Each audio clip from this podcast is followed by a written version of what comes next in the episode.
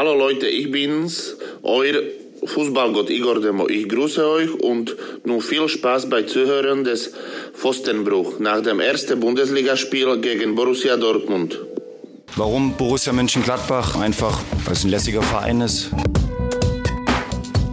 Weil ich glaube, das ist einer der größten Vereine in Deutschland ist, was Geschichte, was Fanpower betrifft. Triumphe, Höhepunkte, auch bittere Niederlagen, Kuriositäten wie den Pfostenbruch. Ja, Igor Demo, der Fußballgott, hätte vielleicht einen reingemacht am Samstagabend. Borussia Mönchengladbach verliert aber leider 0 zu 3 bei Borussia Dortmund, setzt damit den Ligaauftakt in den Sand. Und wie immer gegen Dortmund gibt es ja einiges zu diskutieren. Deshalb äh, sind wir heute hier nicht alleine. Ich bin Kevin Schulte, begrüße erstmal wie immer Fabian Engelbach. Ja, grüß dich, Kevin. Ähm, ja, ich bin gespannt. Ich bin ganz froh, dass wir nicht direkt nach dem Spiel aufgenommen haben, weil ja, es gibt einiges zu diskutieren, einiges zu besprechen. Meine Laune am Samstag um 20.20 Uhr 20 war entsprechend gedämpft und äh, ganz gut, dass da jetzt ein bisschen Zeit vergangen ist. Ja, und vielleicht kann uns äh, der dritte Mann im Bunde ein bisschen einnorden. Grüß dich, Yannick Sorgatz von der Rheinischen Post. Hi, Grüß nach Berlin und danke für die Einladung. Yannick, ähm, du hast den Weg gemacht von Köln nach, äh, nach Mönchengladbach quasi, also von der äh, Express-Seite zur Rheinischen Post, beziehungsweise hast die Seiten gewechselt sozusagen, beobachtest aber immer noch Borussia Mönchengladbach, nur im anderen Gewand und dein, dein erstes Ligaspiel jetzt zurück in alten Kleidern, wie war's? Ähm, es war, erstmal ist es ja ein, ein Comeback für mich auch bei der RP. Ich war ja bis 2018 da, einige Jahre dann in Bremen sogar ein Jahr, also ganz der Borussia fremdgegangen und wie du gesagt hast, dann in Köln beim Express bei Gladbach Live. Und es war aber, ähm, auch wenn sonst vieles dann neu war oder so wie früher, ähm, ja, lief es irgendwie wie immer in Dortmund, hatte ich das Gefühl. Also die Ergebnisse wechseln, aber das Grundgefühl, dass das Spiel einem gibt und ähm, ja, dieses Gefühl, dass irgendwie auch Borussia, also die Borussia aus Mönchengladbach machen kann, was sie will und es dann trotzdem nichts gibt, das, das bleibt jedes Mal. Ich weiß ehrlich gesagt nicht, wie viele Niederlagen in Dortmund ich jetzt schon live gesehen habe. Den einzigen Sieg in den letzten oh, 22 Jahren, den habe ich damals gesehen, 2014, aber ja, es war irgendwie so ein Spiel, so richtig hatte ich nie das Gefühl beim Zuschauen, dass das etwas geben könnte, auch wenn es in der ersten halben Stunde ja noch ganz ordentlich aussah und jetzt auch insgesamt keine Katastrophe war. Ja, kann man schon so sehen, denke ich auch. Also 3-0, ähm, das klingt ja erstmal nach einem ziemlich verkorksten Auftritt. Äh, der war es aber, würde ich sagen, nicht. Es war jetzt nicht so schlecht wie damals, als wir da 4-0 untergegangen sind. Äh, Fabian, äh, vielleicht äh, fangen wir mit, mit der Aufstellung, äh, mit dem Blick auf die Aufstellung an. Ich denke, wir waren alle ein bisschen überrascht, dass dann ähm, mit Patrick Herrmann, einer der, vielleicht sogar der Gewinner der Vorbereitung, nicht in der Startelf war? Ja, weder Patrick Herrmann noch Tikus Tyram. Ich äh, glaube, ich hätte zumindest mal auf einen der beiden gesetzt. Stattdessen eine etwas defensivere Formation und Oscar Wendt reingerutscht. Ähm, ja, mit Rami Benzebaini quasi in der Dreierkette. Ähm, somit äh, Oscar Wendt die linke Seite, das Pendant zu Stevie Leiner, der ähm, die rechte Seite komplett beackert hat. Ja, ähm, da sicherlich äh, die Idee hinter, ähm, die, die schnellen Spieler von Dortmund ja etwas besser einfangen zu können hinten.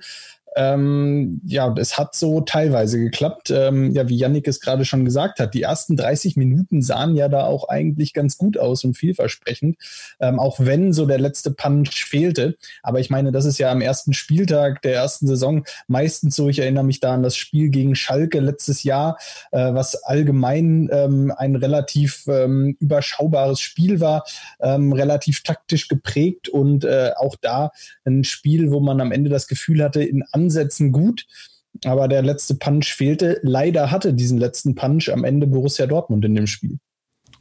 Ja, Yannick, ähm, wie hast du die Formation gesehen? Also ähm, mit Oskar Wendt und Benze Baini, beiden in der Startelf. In der Formation kann man natürlich da im Verlauf der Saison mal mit rechnen, dass das jetzt aber passieren würde, ähm, fand ich dann doch überraschend.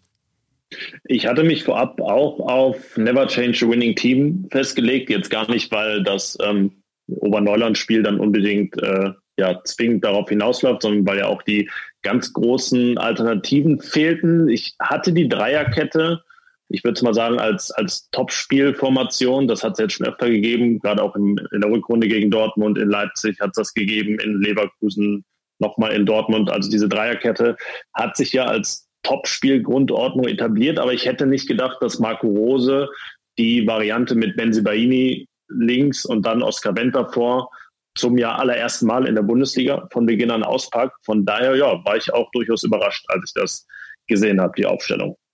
Ja, in den ersten 30 Minuten fand ich, haben wir Dortmund auch schon ganz gut gestresst. Also das war schon ordentlich. Der BVB hat sich da jetzt ja auch nicht irgendwie äh, Chancen im, im Minutentakt erspielt.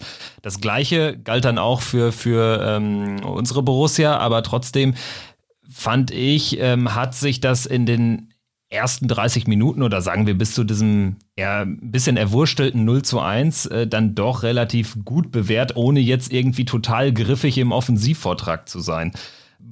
Woran ähm, machst du das fest, dass es vielleicht dann ähm, ja mit dem Punch nach vorne gehapert hat? Äh, lag es dann nur daran, dass wir letztendlich auf äh, Brel Embolo, auf Tikus Thuram, auf Alassane Player verzichten mussten? Ja, ich würde sagen, die haben schon gefehlt. Ähm, also das, Positionsspiel war ja ganz sauber aufgezogen. Ich fand also der Ballbesitz sah dann auch gut aus. Passspiel war sauber. Ich meine, Passquote von 88 Prozent in Dortmund hat es auch noch nicht so oft gegeben. Und ähm, ja, aber irgendwie fehlte so das gewisse Etwas. Ich fand, äh, Hannes Wolf war noch nicht so richtig drin, ist dann auch nicht in, in gute Dribbling-Situationen gekommen. Weiß nicht, ob es daran liegt, dass er irgendwie ähm, naja, schon zu nah am, am Tor dran war und dementsprechend nicht den Anlauf hatte. Aber ja, es war irgendwie alles es war, es war jetzt auch, wie, wie ich gesagt habe, nicht super katastrophal, nicht super behäbig, aber es fehlte von allem so, so das letzte Etwas, was halt dafür gereicht hat, sehr souverän in der ersten halben, halben Stunde die Null zu halten. Ähm, also Marco Rosa hat das mit der, mit der Wucht dann nach dem Spiel auch so gesagt, dass die ihm gefehlt hat. Und ja, ich würde sagen, die kann man dann schon, äh, diese fehlende Wucht auf die ähm, fehlenden Spieler, du hast die angesprochen, zurückführen. Also, und wenn man über hinten spricht, fand ich es eigentlich auch wirklich gut verteidigt. Also man kann ja auch, wenn man dann sich die Tore an, ansieht, ähm, wenn wir gleich vielleicht noch intensiver drüber sprechen, ähm, lag das ja auch beileibe nicht, nicht an der, an der Grundordnung, sondern, sondern an anderen Dingen. Ähm, ja, es, es fehlte etwas und ich hatte aber so das Gefühl, dass sehr schnell dieses Gefühl, dass dieses gewisse Etwas auch nicht unbedingt noch kommen würde an dem Tag. Und als dann Markus Thuram und Alassane Player gespielt haben, ähm, stand es ja auch schon 0-2 und dann war es recht schwer, irgendwie das Ganze nochmal zu drehen. Jetzt hast du gerade schon äh, Hannes Wolf angesprochen und das fand ich auch ganz interessant, weil mein Eindruck so aus der Vorbereitung war jetzt ähm, Hannes Wolf äh, vielleicht dann doch eher der Zehner, so wie er es auch gegen Oberneuland gespielt hat. Jetzt hat er auf der rechten Seite gespielt und ich hatte auch während des Spiels das Gefühl, dass ähm, insbesondere dann nach der Verletzung von Hazard und der Einwechslung von Passlack ähm, eigentlich die rechte Seite über Leiner und Wolf schon die bevorzugte Angriffsseite sein sollte. Ähm, allerdings, und das habe ich auch so gesehen, dass Hannes Wolf ähm, da jetzt nicht so optimal im Spiel drin war. War das vielleicht einer der Schlüssel, dass es auch in der ersten Halbzeit am Ende nicht gereicht hat, dass, äh, dass wir vielleicht ähm, ja, zu, zu, zu wenig Torchancen gekommen sind. Am Ende fällt mir eigentlich nur diese Großchance äh, von Hofmann ein, die äh, Bürki halt hervorragend auch vereitelt hat. Ja, die hat Wolf ja sogar vorbereitet. Das war aber im Prinzip so die einzige auffällige Szene. Es sah von Beginn an auch aus, als wenn es der Plan sei, mit Leiner und Wolf da mit der österreichischen Doppelzange gerade Azar unter Druck zu setzen, der jetzt ähm, als linker Flügelverteidiger ähm, außer in der belgischen Nationalmannschaft dann noch nicht so oft zum Einsatz gekommen ist. Ähm, es hat Gladbach auch gar nicht unbedingt so gut getan, dass er sich dann verletzt hat, weil ich fand, dass äh, Felix Passlack das echt ähm, stabil gemacht hat dafür, dass er, ich weiß gar nicht, drei Jahre nicht mehr für den BVB gespielt hat. Ähm, ja, also Stevie Leiner hat nach meinem Eindruck so gemacht, wie er es wahrscheinlich machen sollte, war aggressiv wie immer, hat, hat nach vorne gedrückt, aber ähm, Hannes Wolf schien mir da noch nicht so seine Rolle gefunden zu haben. Da hätte ich jetzt rückblickend fast gesagt, dem, was Rose sich wahrscheinlich erhofft hat, mit dem Überladen dieser, dieser rechten Seite, wäre vielleicht sogar Patrick Herrmann da nicht die schlechtere Variante gewesen.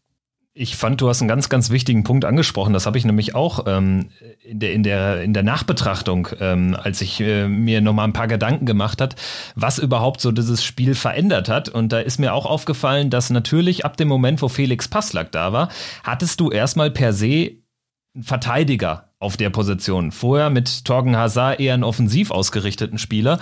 Und ähm, Passlack hat das wirklich gut gemacht, fand ich auch. Und es war danach natürlich auch bedingt durch die Dortmunder 1 zu 0 Führung fast unmöglich, irgendwie ein bisschen Tiefe in das Spiel zu bekommen, in unser Offensivspiel. Also es gab quasi keine Läufe hinter die, hinter die äh, Abwehrreihe. Ähm, das war schon vorher schwierig, danach war es fast unmöglich.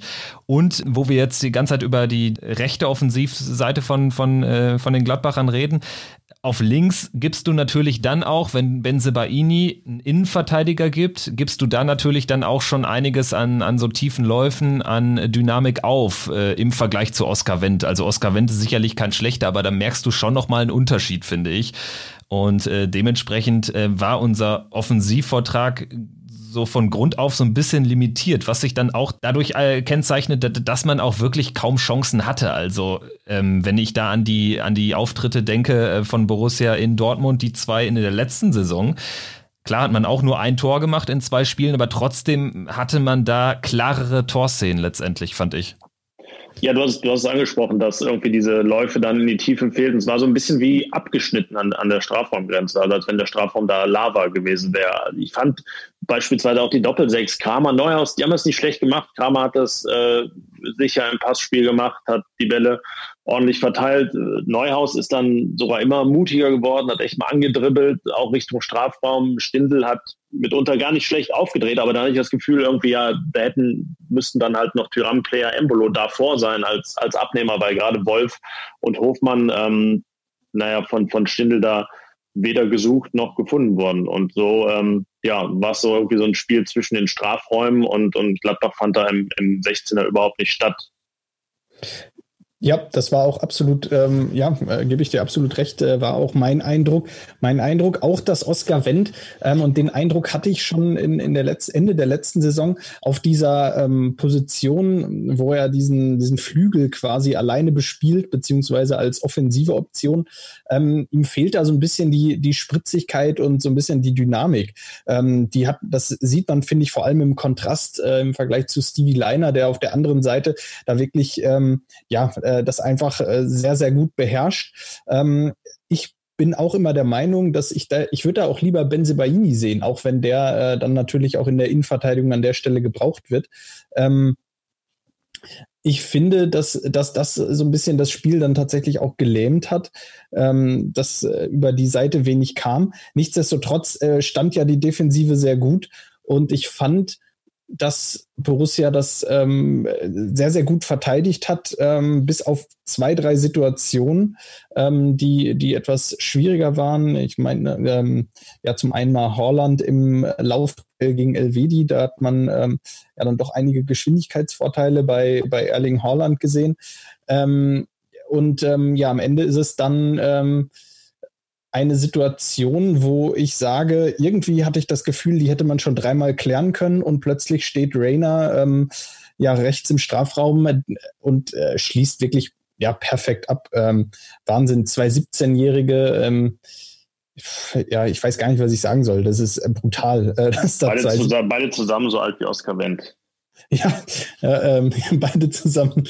Ja, halt, also Wahnsinn. Ähm, ich weiß nicht, was, was man dazu sagen soll. Das ist einfach, ähm, die haben ein, ein Potenzial da in der Truppe, das ist schon Wahnsinn. Ich hatte so ein bisschen gehofft, dass sie es nicht gleich am ersten Spieltag zeigen können, aber in der Situation haben sie es getan.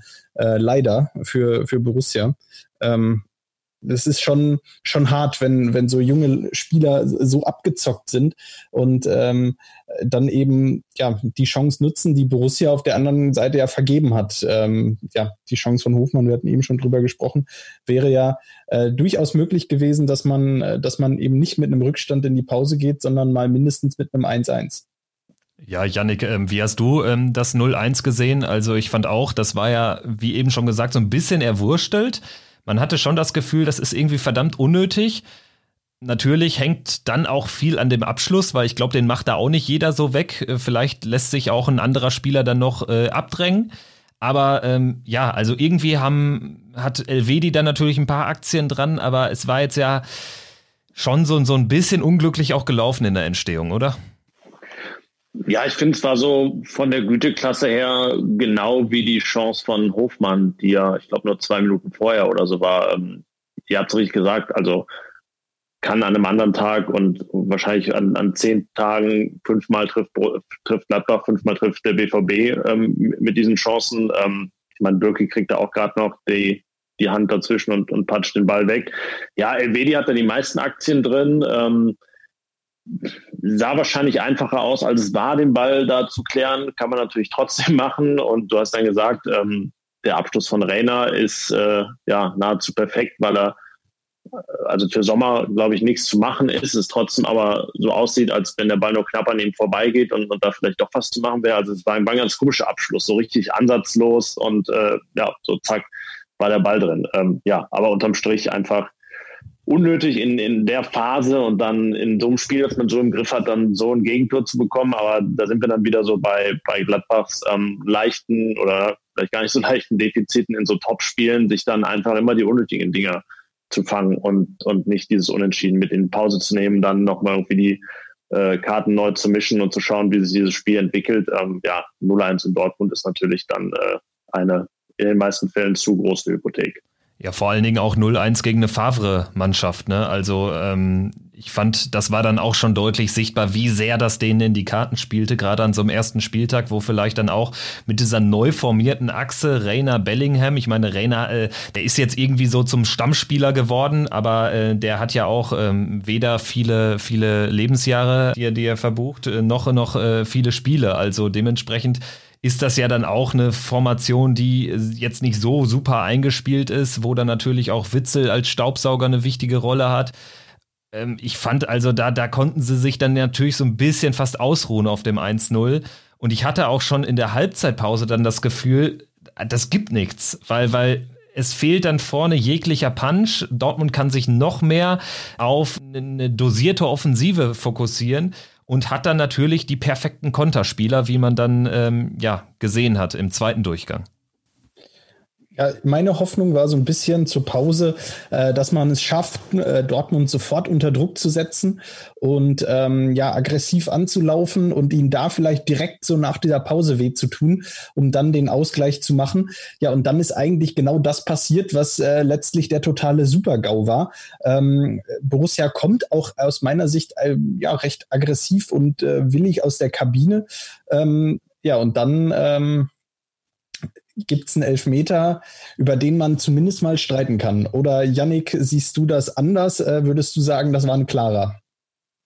Ähm, ich war ja im Stadion und hatte dann ganz lange halt ja auch gar nicht, gar nicht den Fernsehblick. Und mein erster Impuls war, als Rainer dann fiel, ja, irgendwie, also habe ich direkt mit einer Reaktion von, von Brich und dem Pfiff gerechnet. Und als sie dann nicht kam, war ich eher überrascht. Ähm, als ich dann die Zeitlupe gesehen hatte, war es so ein Ding, boah, das sind diese blöden äh, Videoassistent-Situationen, wo man denkt, okay, wenn er den direkt pfeift, ähm, beschwert man sich nicht, aber dass er dafür rausgeht und dann, nachdem er das alles sehr klar beurteilt hat, pfeift, ähm, ja, ist, äh, irgendwie so als, als Fußballfreund immer, immer ein bisschen unbefriedigend, wenn es dann eher so ein 65 bis 70 Prozent Elfmeter ist und nicht das, das ganz klare Ding. Also einer der Kategorie, wenn er ihn zuerst gibt und dann rausgeht, nimmt er ihn nicht zurück. Aber so rum ja, hat irgendwie immer so, so ein Geschmäckle, er berührt ihn schon, aber er macht auch viel raus. Ähm, ja, irgendwie so ein, so ein, so ein Wursche-Elfmeter, wie er dann eigentlich zum ganzen Spiel passte, so analog zum 1-0, wie das schon gefallen war. Und ja, pa passt dann zu so einem Abend noch. Ja, gehe ich auch mit. Ich denke, man kann sich dann im Videostudium nicht beschweren. Ich hatte äh, auch erst gedacht, so in, in dem vollen Lauf, ähm, A, habe ich mich gefragt, warum äh, greift Benzebaini überhaupt zu dieser, zu dieser Gerätsche, auch schon deutlich im Strafraum, also da kann er sich auch nicht vertan haben, dass es noch irgendwie ähm, vorm 16er war. Ähm, und da hatte ich schon ein schlechtes Gefühl, aber als er dann nicht pfiff, dachte ich auch, okay, ähm, dann steigen die Chancen, sagen wir so.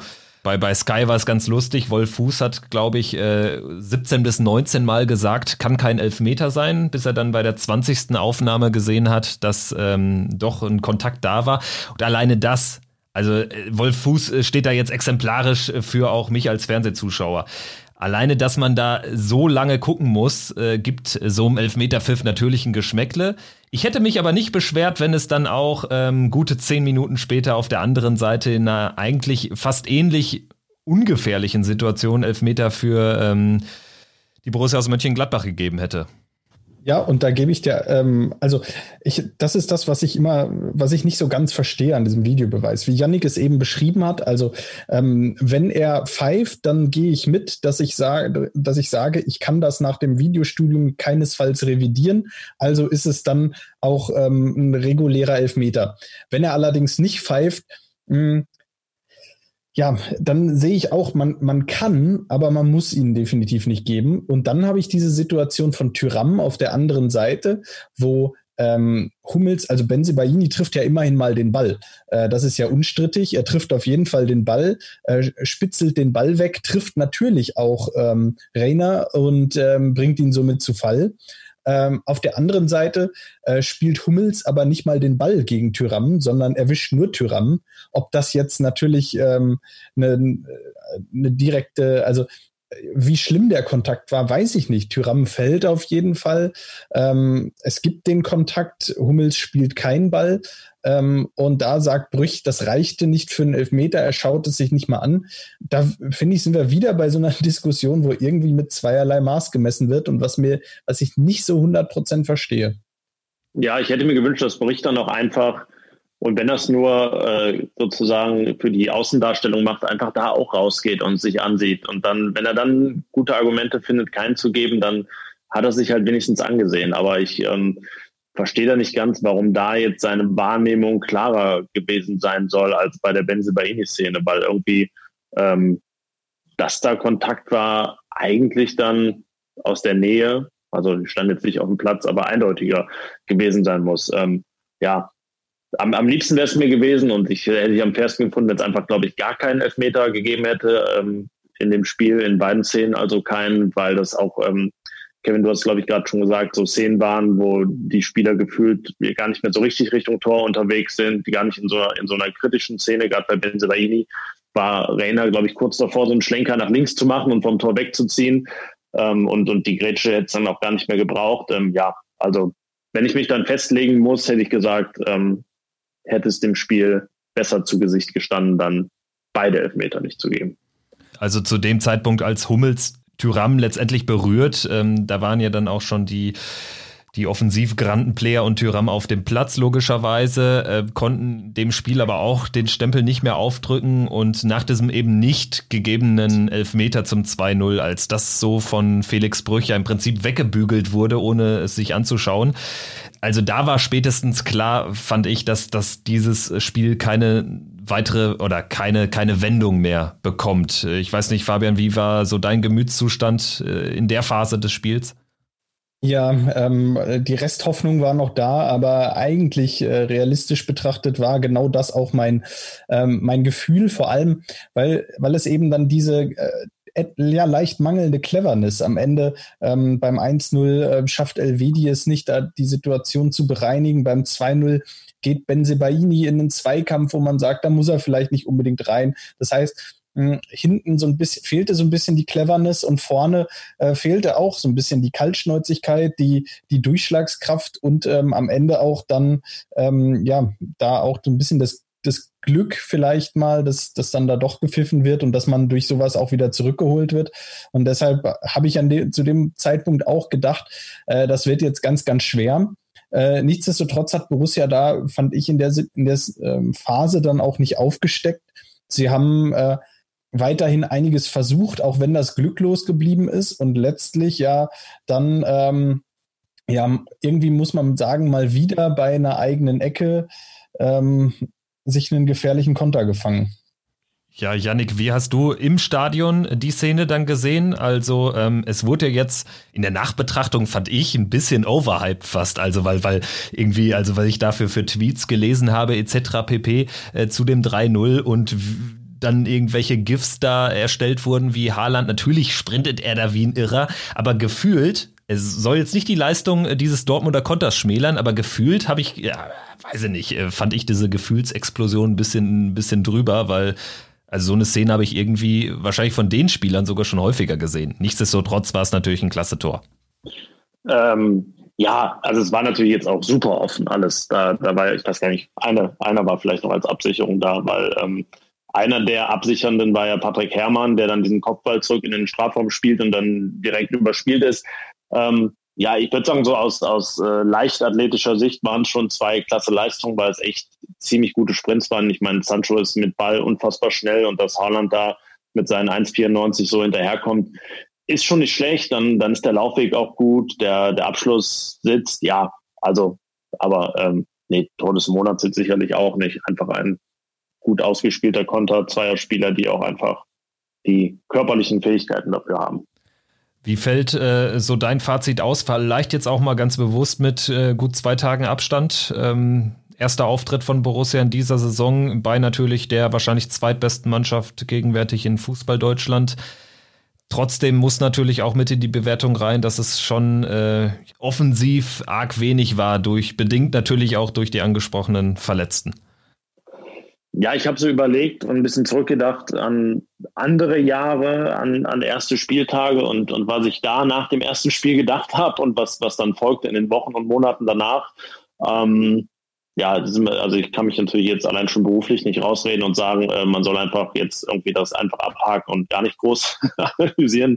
So funktioniert es auch nicht. Aber in dem Fall muss man, glaube ich, sagen, ähm, ja, dass man jetzt erstmal die, die Spiele gegen kleinere Gegner, gegen Union, Köln, Wolfsburg, klar, ist, ist Europacup-Teilnehmer, aber jetzt zu Hause dann vielleicht auch eine Aufgabe, die man einfach ähm, mit drei Punkten erledigen muss. Ähm, ja, es gibt einfach viele Argumente, warum dieses Spiel nicht der große Gradmesser war, weil eben auch diese ganzen, diese ganzen Spieler fehlten. Stellen wir uns mal vor, dass analog beim BVB einfach äh, Witzel, ähm, Haaland, Sancho und weiß ich nicht, Reus oder dann auch noch Rainer dazu gefehlt hätten. So, so ist es ja einfach. Das sind, also allein an Marktwert fehlten Borussia da ja weit über 100 Millionen Euro, ähm, weil Tyram und Player, das hat man ja gesehen, auch einfach noch nicht annähernd bei 100 Prozent sind. Das war für die, also die sind eigentlich gefühlt noch mitten in der Saisonvorbereitung und mussten da dann äh, ins kalte Wasser bei 0-2 Rückstand gegen den BVB. Deswegen muss man sehr vorsichtig sein mit ähm, Schlüssen auf den weiteren Verlauf der Saison. Ähm, ja, äh, ich glaube, wir müssen uns tatsächlich noch etwas gedulden, was, was da irgendwelche Schlussfolgerungen angeht. Ja, da stimme ich dir, stimme ich dir zu 100 Prozent zu. Ähm, am Ende sind es eben mit äh, Lazaro, der jetzt auch oft vergessen wurde, der auch neu dazugekommen ist, äh, nicht eben nicht nur Embolo, Player, äh, Tyram, äh, Zakaria, dann Lazaro. Und das sind dann eben am Ende fünf starke Spieler, die Borussia fehlen. Und wie Marco Rose es auch eigentlich vorher gesagt hat, ähm, wenn Borussia ganz, ganz oben angreifen will, dann dürfen sie ähm, kein, keine großen Verletzungsprobleme haben. Und das finde ich wird vor allem in diesen Top-Spielen jetzt deutlich und wird dann auch direkt in Dortmund deutlich, äh, dass das nicht passieren darf, beziehungsweise muss man da eben hoffen, dass Dortmund dann einen schlechten Tag erwischt. Das hat ja, Dortmund in dem Fall nicht getan. Ähm, und dann wird's halt eben eng für Borussia mit vier, fünf Verletzten da, da wirklich ähm, mitzuhalten.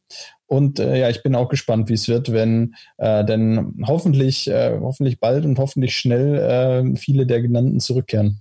Ja, Janik, wenn ich an dem, ja. an dem Messe kurz, kurz dazu, was ich Borussia zutraue, dieses Jahr ist es vielleicht dahingehend ärgerlich, dass es natürlich aufgrund der Nullpunkte letztes Jahr gegen Dortmund eine Chance war, direkt mal so ins Plus zu gehen im, im Vergleich der beiden Saisons. Ähm, aber ist jetzt auch kein, kein Drama, diese, diese Chance zu verpassen. Ich teile auch den BVB-Hype, den es dann zum Teil schon wieder gab, nicht ganz. Also ich habe es eher gesehen als einen etwas zu hoch ausgefallenen Sieg im Duell zweier Mannschaften, die doch in vielen Phasen des Spiels auf Augenhöhe waren. Ähm, rein, rein spielerisch und in, ja, gerade so bei so einem 3-0-Konter, den wir angesprochen haben, ist es dann auch viel individuelle Klasse. Also ja, wenn man Borussia noch mehr zutraut als vergangene Saison, dann war es halt äh, eine verpasste Chance, direkt mal richtig was hinzulegen. Aber ähm, wenn man sagt, okay, es geht halt wieder um die Champions League und ähm, die Saison hat jetzt noch 33 Spiele und letzte Saison hat man auch keinen einzigen Punkt gegen Dortmund geholt, dann äh, ja, kann man das Spiel schon mal mit dem üblichen äh, Mund abputzen und weitermachen versehen.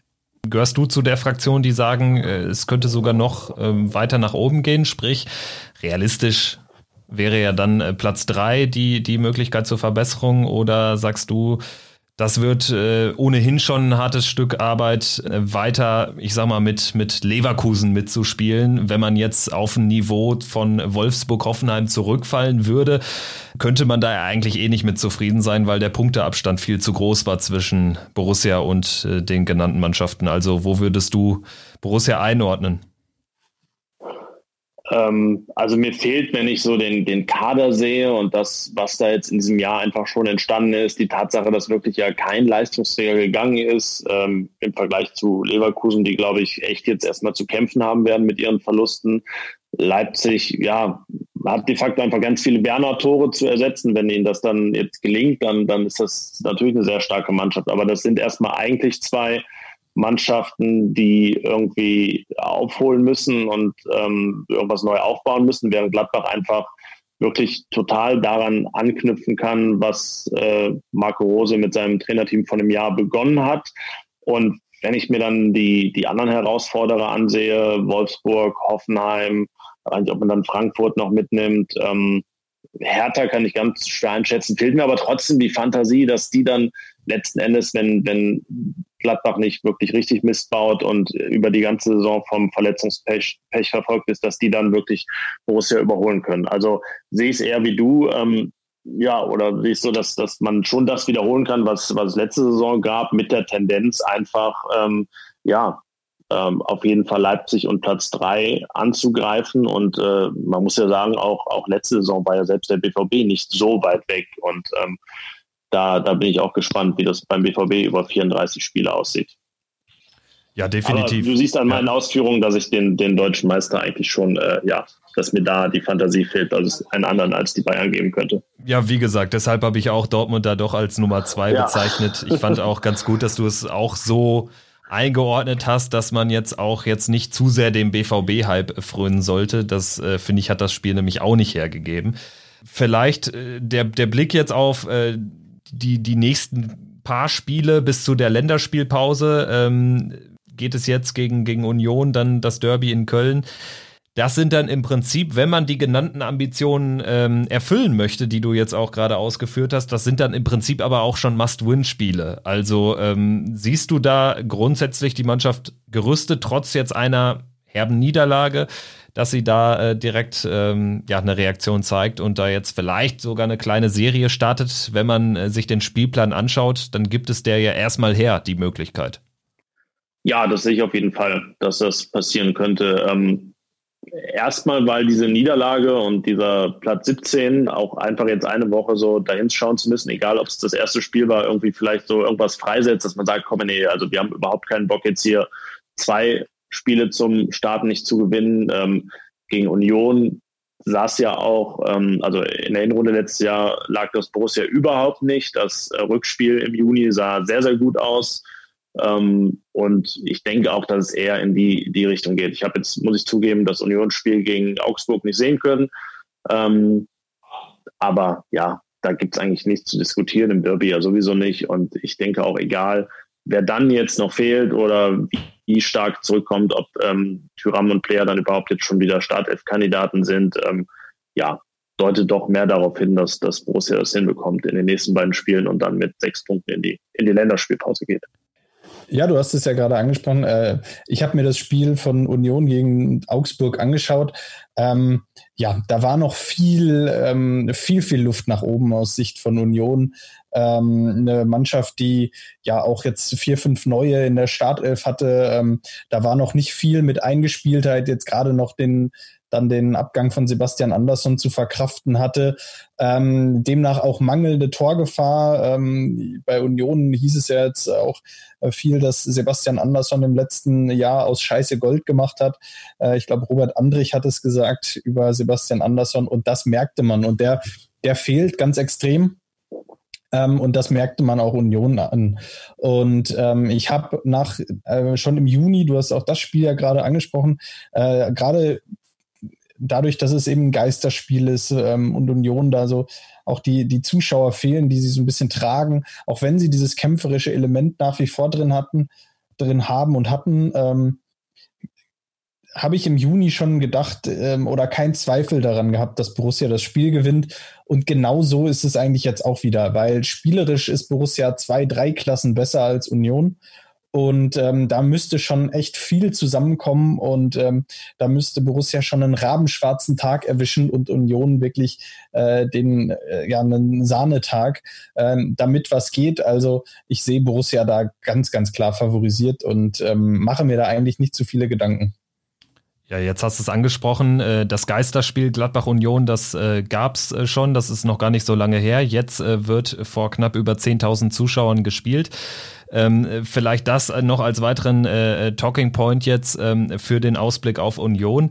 Äh, Yannick, ähm, wie hast du das ganze, ähm, äh, also das ganze Prozedere jetzt wahrgenommen aus der, aus der Berichterstatterperspektive? Borussia ist ja jetzt am Donnerstagabend mit dem, mit dem ähm, Ticketverkauf online gegangen und ja, man muss ja wirklich konstatieren, das ist, äh, das Interesse ist verschwindend gering. Äh, was meinst du? Woran liegt's?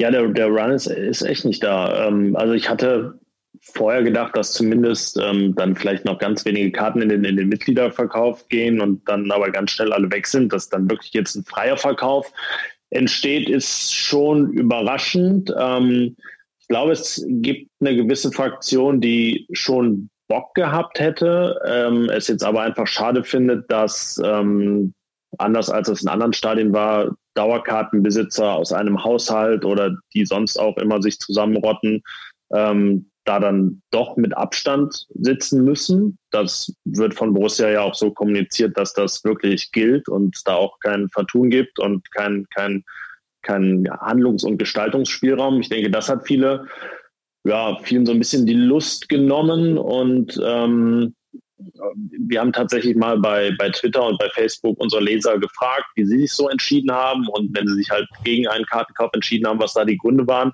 Da kam auch häufiger die Antwort, dass man halt erstmal so sich anschauen will von außen oder dann medial, wie es gelaufen ist und dann nochmal neu entscheidet für die nächsten Heimspiele. Dann wäre ja gegen Wolfsburg die nächste Gelegenheit. Und wenn es dann irgendwie reibungslos gelaufen ist, alle die Abstände eingehalten haben und uns irgendwie keine Komplikationen gab, dass man sagt, dass dann viele sagen, okay, ich bin dann beim nächsten Mal dabei.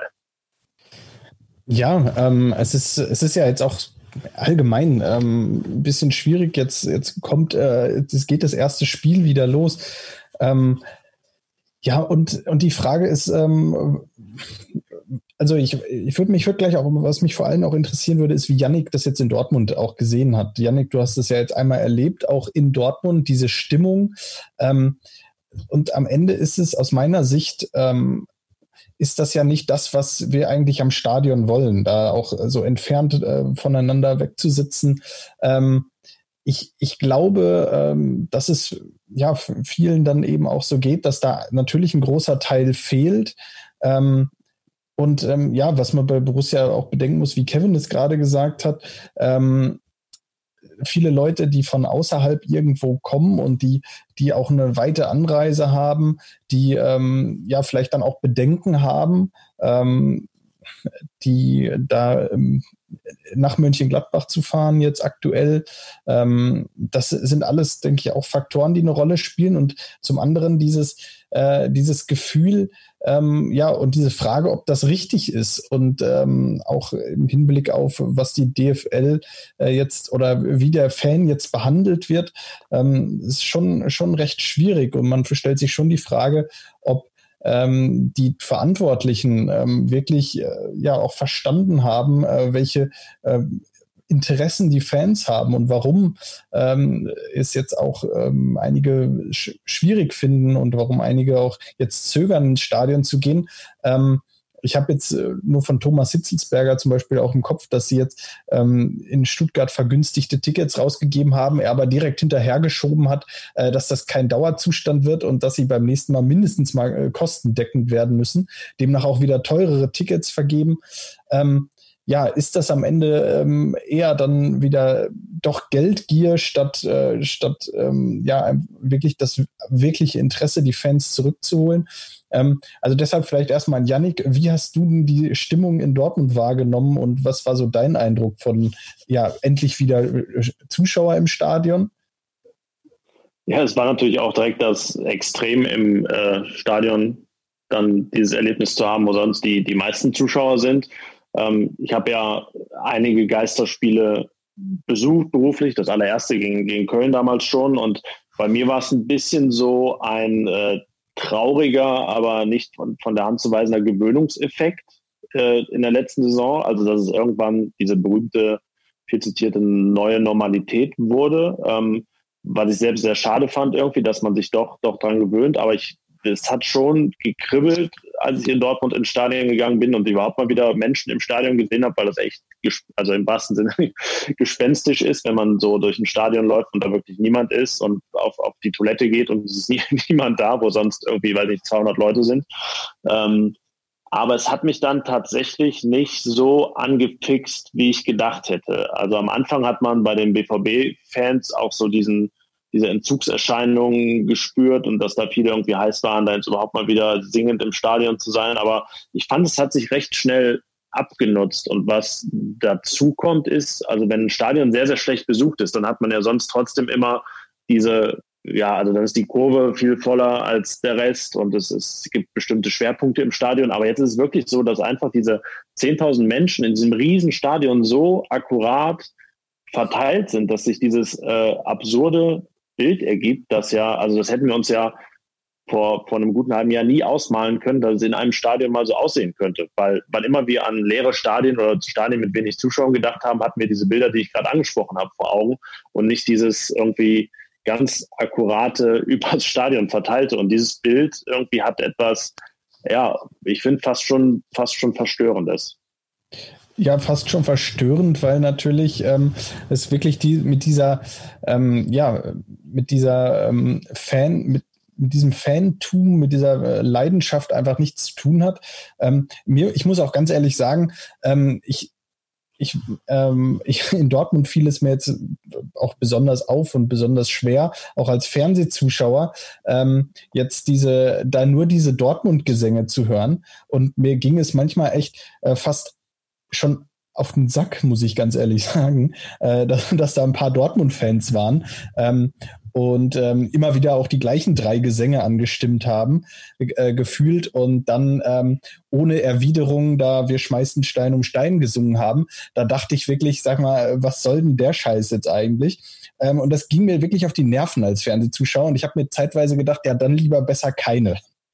Äh, ging mir ganz genauso, ja. Fabian. Ging mir ganz genauso, um das da kurz einzuschieben.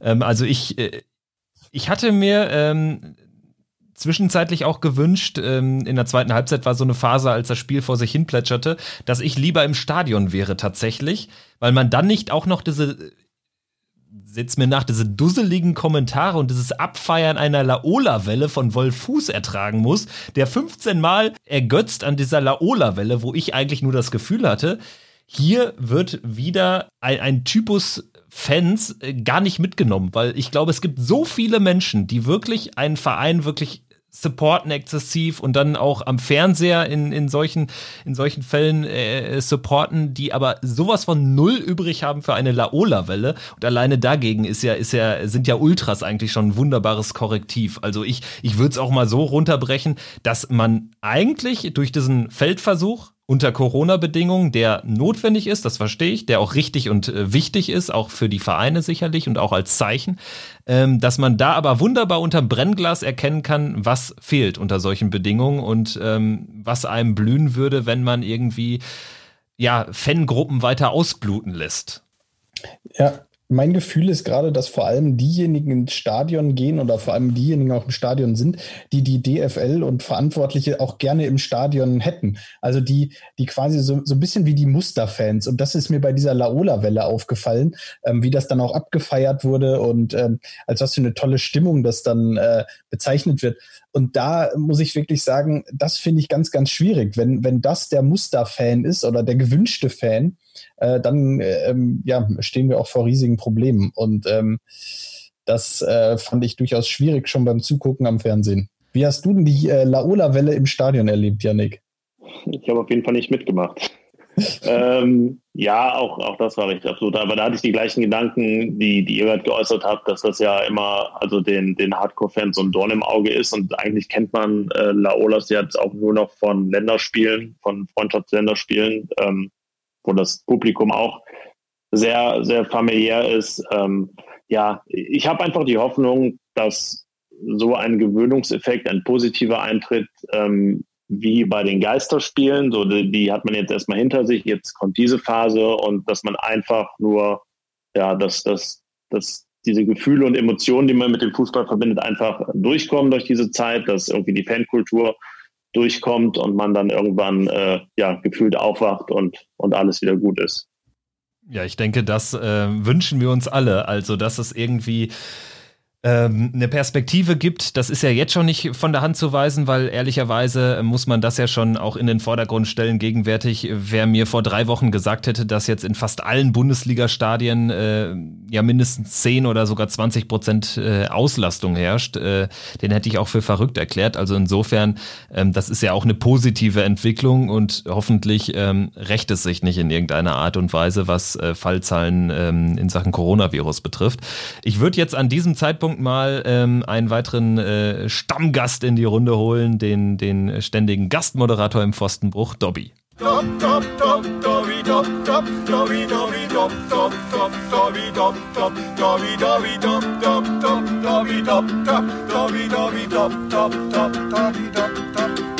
Dobby, grüße dich. Ich äh, frage erstmal, ob du noch Muskelkater hast von der Laola-Welle. Ja, unbedingt. Ich bin von, von der Couch zur Toilette aufgestanden und wieder zurück. Die, die, die Muskelkater hört ja nicht mehr auf. Grüß dich, Kevin. Grüß dich, Fabian. Hallo, Yannick. Ja, hi.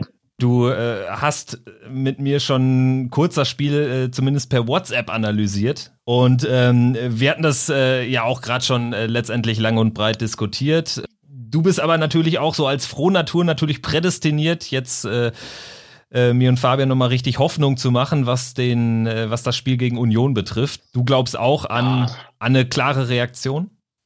Auf jeden Fall. Kommen wir erstmal zum Spiel noch zu Dortmund. Ähm, ich muss sagen, ihr habt ja schon wirklich alles vorweggenommen.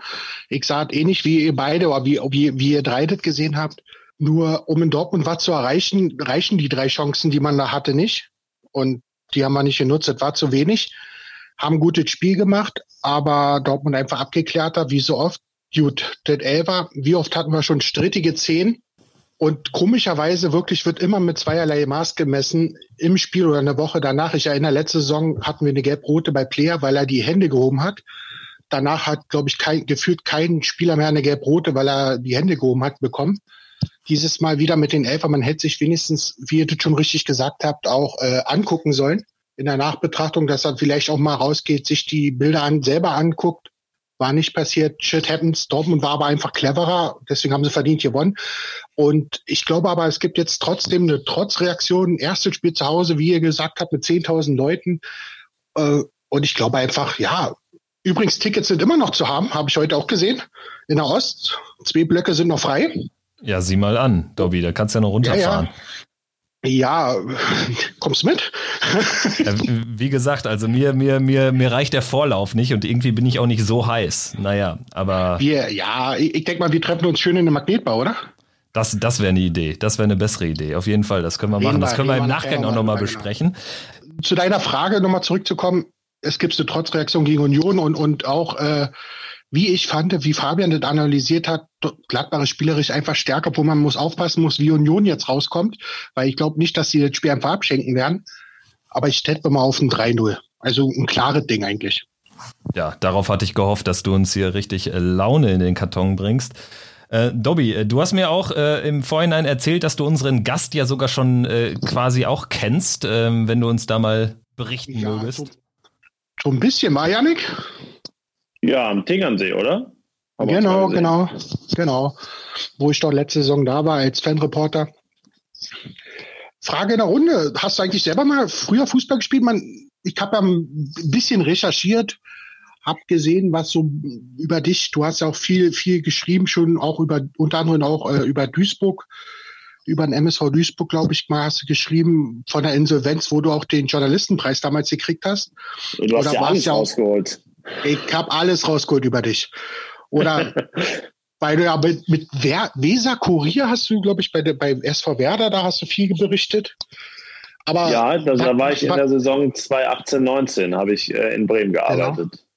Aber was man nicht richtig rauskriegt über dich ist, ob du selber gespielt hast. Ja, es könnte daran liegen, dass ich eigentlich bis auf ein Austauschjahr in den USA in der 11. Klasse nie im Verein Fußball gespielt habe. Ich habe Handball gespielt. Handball? Ja. Okay. Schade, hättest du jetzt gesagt, Fußball hätte ich gleich eine Frage dahinterher aber im Handball geht auch. Warst du dann eher so der Typ Toni Janschke Fußballgott in, mit, mit Gretchen und alle wegfing? Oder eher so ein schön filigran, ich gebe mal den Pass ab oder hau das, hau, schmeiß das Ding selber ins Tor? So à la ja, Papi Raphael. Äh, leider, leider wieder noch. Ich bin, ähm, ich bin sehr groß, ich bin Linkshänder. Ähm, du warst im Tor. Boah. Nee, halb, halb rechts. Ähm, ich weiß nicht, wie man das auf, auf den Fußball übertragen soll. Ähm, jetzt, jetzt nicht der Toni Janschke auf jeden Fall, aber jetzt auch nicht der ganz filigrane. Ähm, boah, wen soll man denn da nehmen? So, also beim Fußball wäre ich wahrscheinlich ein, ein, Sechser gewesen, der nicht so schlecht am Ball ist, aber ja, auch mal eine gelbe Karte sieht, aber ähm, ja, das Kramer-Typ. So ja, kann, nimm mal Kramer, genau. Nehmen wir mal den Kramer. Der ist immer ein Weltmeister. Sehr schön, sehr schön. Ja, das ist immer Weltmeister, genau. Hast du gut gesagt. Ähm, Janik, was bist ja schon lange Gladbach-Fan, seit 95, soweit ich das in Erinnerung habe. Seit dem Pokalsieg hast du dich ja mal selbst als, ja, ich glaube, Erfolgsfan bezeichnet. Ja, man müsste mich Erfolgs, Erfolgsfan nennen, weil das halt mein, mein Fanwerden 1995 war. Aber ähm, danach äh, sprachen ja ungefähr 16 Jahre voll dagegen. Also deswegen hat sich das relativiert irgendwann. Das ist ja Wahnsinn, was du hier alles rausgefunden hast. Wie ja, ich habe schon Sorge, was, was noch alles kommen könnte. Ich muss, was, muss okay, da musst du dich ja vorbereiten auf unseren Gast, Leute. das ist der pure Wahnsinn. Dobby hat direkt beim BND nachgefragt. ja, ich genau. Sagen, ja. Genau.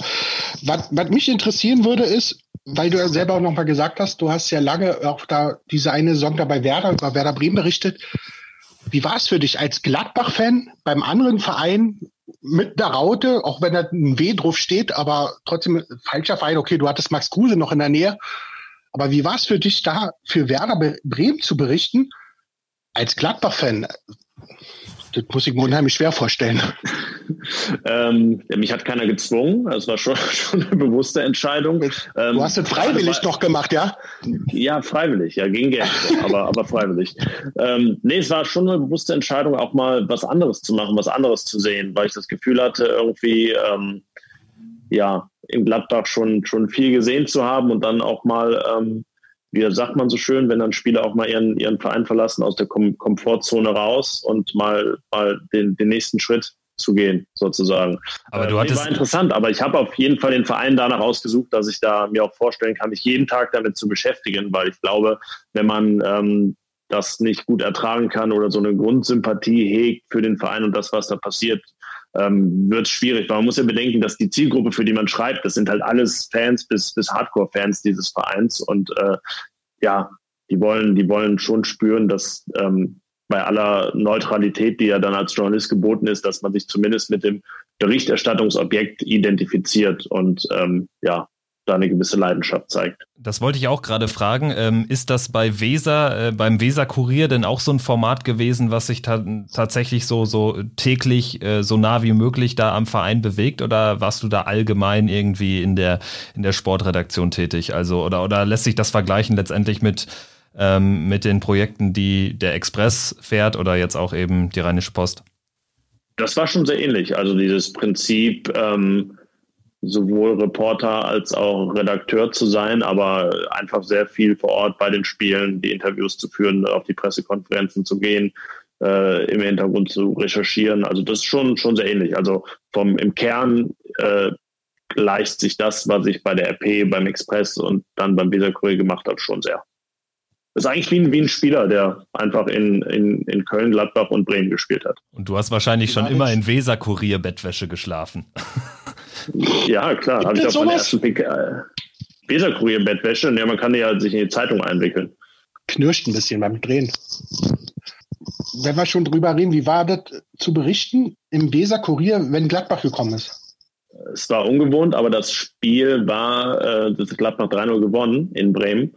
Ja, aber man, um mal den Einblick zu geben, ähm, äh, klar, ich kann, kann, kann nicht verneinen, dass, dass ich mein ganzes Leben mit Gladbach sozialisiert bin, aber es ist tatsächlich so, das ist auch kein, keine Floskel und, und irgendwie äh, muss man einem abnehmen, sobald man da auf der Pressetribüne sitzt und auch eigentlich immer bei der Arbeit da äh, ist alles an, an Emotionen und, und Verbundenheit alles ausgeschaltet, weil man auch einfach rein professionell da, da funktionieren muss. Also das, das funktioniert überhaupt nicht, wenn man das, wenn man nicht in der Lage ist, ist das zu trennen.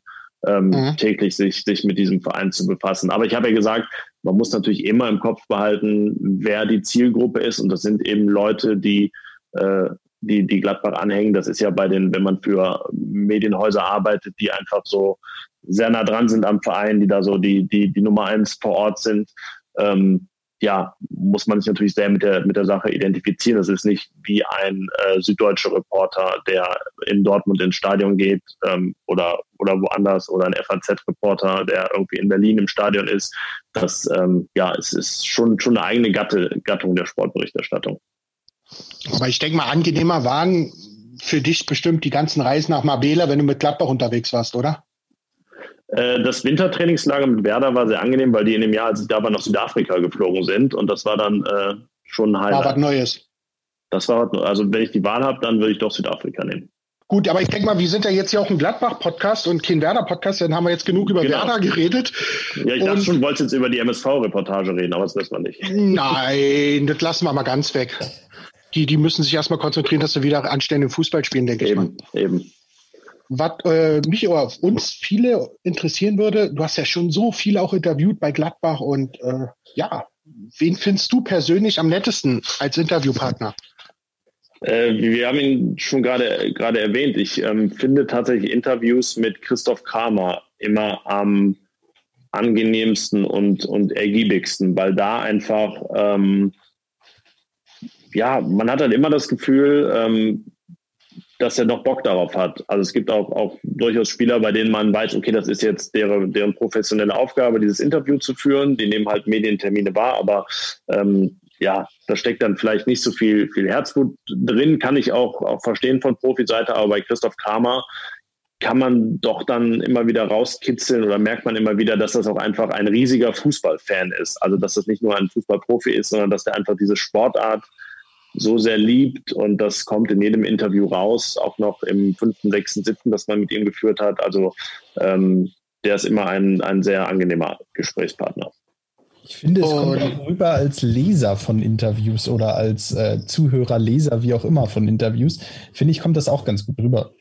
Ja, ja. Also es gibt immer viele, die irgendwie sagen, ah, der Karma irgendwie redet immer viel und dann ist er jetzt auch noch ZDF-Experte und hat eine Elf-Freunde-Kolumne und so weiter. Aber ähm, das will ich ihm immer zugute halten. Also da kommt, äh, ich finde es auch bei ihm sehr angenehm, dass er, wenn er irgendwie Phrasen drescht und eine Floskel rausholen muss, sich gefühlt immer entschuldigt, das dann aber auch immer einordnet, warum das jetzt angebracht ist. Ähm, ja, also äh, ungemein äh, guter Interviewpartner.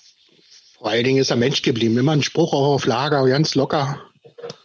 Man merkt halt einem, so ein Typ wie du und ich, habe ich das Gefühl gehabt, zumindest letztes Jahr aus dem Trainingslager.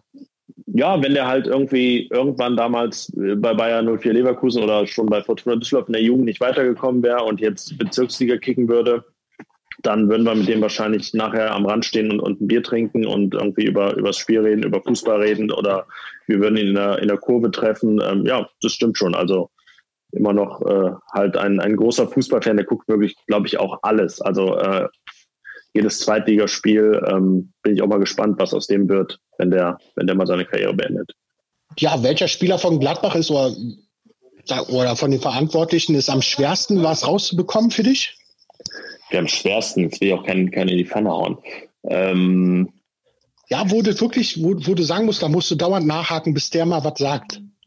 Ja, also äh, nee, nee, ich kann auch, ich kann sogar einen, einen aktuellen nehmen, weil, weil ich ihn dann noch, noch loben kann äh, für, für seine Entwicklung. Also so die ersten Interviews mit Nico Elvedi beispielsweise, die waren ganz, ganz schwer. Das war wirklich eine große Herausforderung, da ähm, was aus ihm rauszukriegen, gefühlt mit einem Redeanteil des Interviewpartners, der dann höher war. Aber da ähm, das hat sich auf jeden Fall, der hat sich gesteigert, ganz klar. Also eigentlich hat er sich da, so wie auf dem Platz ja auch etwas mehr aus sich herausgeht als am Anfang und irgendwie so die, die Schultern äh, ein bisschen höher sind und so ist das auch in seinen Interviews. Also da äh, auf jeden Fall eine, eine positive Entwicklung, aber anfangs echt eine, eine harte Nuss. Okay, ja, Evedi, ja, ziemlich ruhiger Typ, stimmt schon. Ja, ich glaube, wahrscheinlich so, so ihr als, als, als Fans dann ähm, hört ihn ja auch ganz selten sprechen, weil er im Fernsehen eigentlich nie bei Sky dann spricht und ähm, ich meine, ich kann, ich kann ja nur ein bisschen davon berichten, weil ich ja auch persönlich da aber mit drinne war. Letztes Jahr im Sommer. Ganz lieber Typ, aber wie du schon sagst, ganz ruhig und zurückhaltend auf jeden Fall. Hast du, hast du, hast du die harte Nuss geknackt? Nicht wirklich. Mein Schweizerdeutsch war damals auch noch nicht so gut. Ja, wobei, das muss man ja eigentlich können als äh, Gladbach-Berichterstatter, ne, bei der, bei der Schweizer, bei der Schweizer Abteilung. Bei der Fraktion, ja, genau. Äh, nee, also rausgekriegt habe ich damals auch nichts. Ähm, andere Frage, Yannick. Gibt es einen Moment in deiner Zeit bisher als Borussia-Berichterstatter, so im Nachhinein in den Trainingslagern, der dir richtig, richtig peinlich ist oder ja, oder wo du dich da richtig noch für schämst?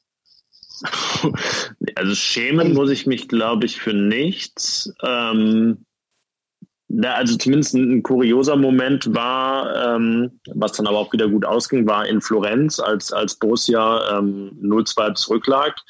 Da hatte ich eigentlich meinen Text schon so gut wie fertig, weil wir ja dann bei so Abendspielen immer ne, für, die, für die Zeitung noch rechtzeitig zum Druck, auch da muss mit Abpfiff im Prinzip alles fertig sein. Ähm, da war mein Text eigentlich schon voll geschrieben auf äh, das war's, Borussia ist raus und den konnte ich dann äh, ja wegschmeißen und äh, nochmal neu schreiben. War natürlich nicht so unangenehm, das zu tun. Dafür habe ich auch schon mal den, den Satz geschrieben, äh, Borussia steht im Pokalfinale. Und ähm, genau, und dann kam unter ja. anderem Branimir hier Gotha dazwischen, ne? Ja, das ist das Schlimmste, was es gibt, als Berichterstatter ein äh, Elfmeterschießen im DFB-Pokal-Halbfinale zu covern, äh, wo man dann wirklich ja kurz bevor der erste Schütze kommt, schon, schon beide Absätze einmal schreiben muss, wie es ausgegangen ist. Einmal, es geht nach Berlin oder das große Drama und dann muss man halt ja den einlöschen.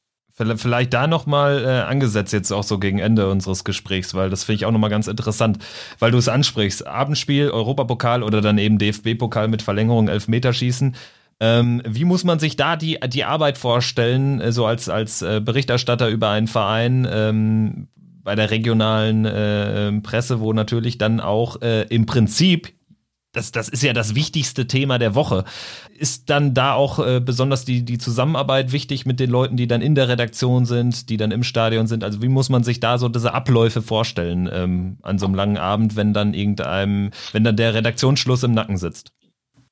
Ähm, ja, es kribbelt schon auf, auf besondere Art und Weise. Ähm, das ist, glaube ich, ein ähm, bisschen fast, fast wie bei den Spielern. Man hat ja dann auch, klar, wir haben dann auch vorher noch was zu tun. Äh, man hat ja auch, auch, Vorberichte, die dann selber am Tag noch erscheinen. Ähm, aber es ist schon den ganzen Tag so ein Hinarbeiten auf das Spiel, gerade wenn es dann so ein großer Abend ist, wie ein, wie ein Champions League-Spiel oder irgendein entscheidendes ähm, Bundesligaspiel gegen Saisonende. Und es ist ganz interessant, weil man dann den ganzen Tag irgendwie jetzt gar nicht so äh, hardcore arbeiten muss ähm, oder zumindest nicht in dieser Intensität. Und dann, dann muss man selbst aber auch als, als Berichterstatter abends so irgendwie abliefern. So, das Spiel geht los und man weiß, okay, ich habe jetzt ähm, gerade, also samstags, wenn, wenn dann ja am Sonntag keine Zeitung erscheint, haben wir ja auch, also müssen wir nicht an Platz denken und wie lang darf der Text sein, aber wenn du den in die Zeitung bringen musst, ähm, unmittelbar mit Abpfiff, musst du ja halt auch wirklich auf die Zeile genau ähm, die richtige Länge haben, weil da nicht mehr groß rumgekürzt werden kann oder du nicht zu kurz sein darfst. Das ist schon irgendwie so sowas, äh, wo es immer noch kribbelt ähm, nach nach ein paar Jahren. Das ist echt äh, echt interessant. Und dann hat man halt die Kommunikation mit äh, mit der Redaktion. Man hat ja auch das, das vergisst man halt auch, wenn man im Stadion sitzt. In vielen Bundesliga-Stadien keinen Fernseher. Und dann sitzt man irgendwo in Freiburg und ist extra dahin gefahren und muss trotzdem zu Hause anrufen oder vielmehr, vielmehr in der Redaktion zu Hause anrufen ähm, und fragen, ob es ein, ob's ein Elfmeter war, was gerade vor den eigenen Augen passiert ist, weil man es natürlich ohne Zeitlupe manchmal nicht, nicht beurteilen kann. Ähm, ist schon immer eine, eine besondere Situation, so ein Spiel, wenn man da auf, auf den Punkt da ist, weil man ja halt auch seine Arbeit irgendwie akkurat äh, durchführen muss und auf den Punkt, äh, während da teilweise bis zu 80.000 Leute um einen rum sind und, und es echt laut ist. Weil du es gerade ansprachest, Champions League-Abende als Berichterstatter natürlich auch ein Highlight. Ihr hattet jetzt im Fullen Futter Podcast, hatte ich jetzt letztens gehört, auch mal über, über mögliche Gruppengegner gesprochen. Ähm, für dich ganz persönlich, vielleicht jetzt auch mal losgelöst von, von ähm, einer guten oder schlechten Gruppe für Borussia, was fändest du äh, äh, charmant so als, als Borussia-Gruppe, gerade auch unter dem Hintergrund, dass du ja dann vor Ort sein wirst?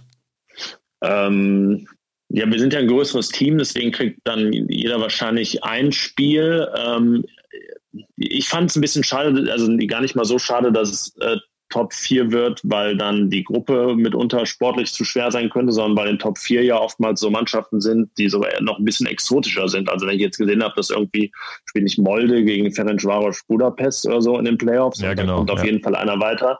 Äh, so eine Reise hätte ich echt reizvoll gefunden, gerade in ein Land, wo man dann noch kein Fußballspiel gesehen hat. Ähm, und ansonsten ähm, gibt es viele von den, von den großen Stadien, wo, wo ich schon war. Ich war jetzt noch nicht beim Spiel in Anfield, aber ich finde Bernabeu auch, auch mal nicht schlecht. Ähm, ja, also deswegen bin ich ein bisschen mehr pro Real als Barca, so, wenn, wenn die Reise dahin ginge. Ähm, ja, aber Liverpool wäre wär schon auch nicht schlecht. Das wird aber auf jeden Fall ein heißer Kampf mit den Kollegen und Kolleginnen da, der dann dahin darf. Das glaube ich. Äh, Dobby, ähm, bevor uns hier Zoom das äh, Meeting äh, schließt, äh, eine Frage würde ich dir noch geben, einen freien Slot. Einen freien Slot? Okay, dann vorher möchte ich erstmal mich noch äh, auch bei denjenigen, der uns heute das Intro gegeben hat, recht herzlich bedanken bei unserem Fußballgeburt Igor Demo und ihm noch nachträglich alles Gute zum Geburtstag wünschen. Er hat am Freitag Geburtstag. Und weil wir ja brandaktuell sind, sage ich an dieser Stelle auch nochmal schnell von unserem gesamten Team Pfostenbruch Happy Birthday Max Eberl, der hat heute Geburtstag. Ja, und okay, letzte Frage. Aber letzte Frage ist eigentlich nur, Yannick, du bist ja auch noch Schriftsteller, wie vielleicht einige wissen. Du hast drei Bücher geschrieben über Gladbach. Komm, jetzt kannst du, jetzt nutzt die letzte Zeit nochmal. Auf welche deiner Bücher bist du am meisten stolz? Und warum? Ah, das ist aber schwierig, hör mal. nee, aber eigentlich von den dreien, es war ja, es ist ja eine Trilogie im Prinzip äh, über die Spielzeiten 10, 11, 11, 12 und 12, 13. Und ähm, das erste ist dann schon noch, noch das Besonderste, weil ähm, ich bei den du anderen dich nicht so beiden. kurz fassen musstest wie jetzt bei deinen Berichten. das zum einen, genau, das ist ja aus meinen, meinen Blog-Einträgen, von meinem Blog Entscheidendes auf dem Platz damals entstanden. Und äh, nee, da war es aber spannend, weil ich am Anfang der Saison auch noch nicht wusste, dass ein Buch äh, daraus werden würde, weil ja keiner wusste, was, was da passieren würde. Ähm, das ist schon immer noch, noch besonders. Und wenn ich jetzt so daran denke, dass das äh, zehn Jahre her ist, ähm, ja, ist schon, ja, ist ja fast schon Klassiker mittlerweile, ne? Oder? Wollte gerade sagen, aber siehst du, deine Bücher sind immer noch aktuell, wa? Ja, und es ist schön, einfach irgendwie so festgehalten zu haben, wie, wie das entstanden ist, über das wir heute sprechen. Weil ich, also, keine Ahnung, ja, vielleicht gäbe es auch einen Pfostenbruch-Podcast, wenn Borussia damals abgestiegen wäre. Ähm, ja, aber wer, wer, wer weiß, wo es hingegangen wäre mit Borussia. Ne? Aber wir werden auf jeden Fall nicht über viele Themen sprechen, Champions League und so weiter, Genau. über die wir jetzt gesprochen haben. Vielleicht gäbe es dann auch den Regionalliga West Pfostenbruch ähm, mit dem ersten Auswärtsspiel bei Rot-Weiß Essen statt bei Borussia Dortmund. Dortmund 2. Äh, Ja, genau. Oder, oder Hamborn oder Strahlen, Strählen. Ich weiß nicht, wie es ausgesprochen wird. Strahlen. Strahlen, ja. Ich kenne, ich komme so aus der Region Lippstadt 08. Von daher, Ja, das ist okay. eher so meine, meine Gegend. Äh, Dobby, erstmal ähm, entlasse ich dich. Also du äh, hast dich hier auf in bester BND-Manier präsentiert. Ähm, das war äh, jetzt äh, gar nicht mal so angedacht, dass das hier die voll investigative Runde wird. Aber ähm, wenn man Dobby Ja, machen lässt, dann mal- kommt das bei raus. schon mal den- Wenn wir Muss schon man mit allem rechnen. Ich habe gedacht, wenn wir schon den ersten Live-Interviewpartner hier haben, den ich hier mal interviewen darf, dann muss ich noch ein bisschen vorbereiten, oder? In diesem Sinne, also Yannick, du warst jetzt Sehr quasi gut. das Versuchskaninchen und äh, wir hoffen, dass wir dann irgendwann mal äh, Christoph Kramer einen Zoom- Zoom-Link äh, schicken können, weil dann ist äh, Dobby auch äh, natürlich auf Hochtouren. An, an der Stelle, an der Stelle vielleicht noch mal ganz kurz die Runde. Kevin und ich haben es in der letzten Folge eingeführt, kurz Borussia nach Schulnoten zu bewerten. Kevin, Ich würde jetzt nicht so krass gehen, dass es jetzt irgendwie eine mangelhafte Leistung war. Ähm, erste Halbzeit, ersten 30, 35 Minuten waren okay. Ich würde am Ende mit einer 4 plus rausgehen, weil das Ergebnis ist einfach zu klar, um eine 3 zu geben. ja, für mich war es auch eine 4. Dobby, Yannick, ihr vielleicht noch kurz? Da, darf ich auch eine 4 plus geben oder muss ich was anderes geben? Nein, darfst ja, du auch. auch. Dann, dann ist die zementiert. Drei, irgendwie drei, drei klang auch zu gut, dann äh, ja, machen wir 4 plus. Ich gehe nicht mit, ich sag 3 minus. Dobby tanzt aus der Reihe. Yannick, vielen, vielen Dank dir und gerne wieder. Ja, immer gerne. Hat sehr viel Spaß gemacht. Ebenfalls. Bis dahin, macht's gut, alle zusammen. Tschüss. Vielen Dank. Ciao. Triumphe, Höhepunkte, auch bittere Niederlagen, Kuriositäten wie den Pfostenbruch.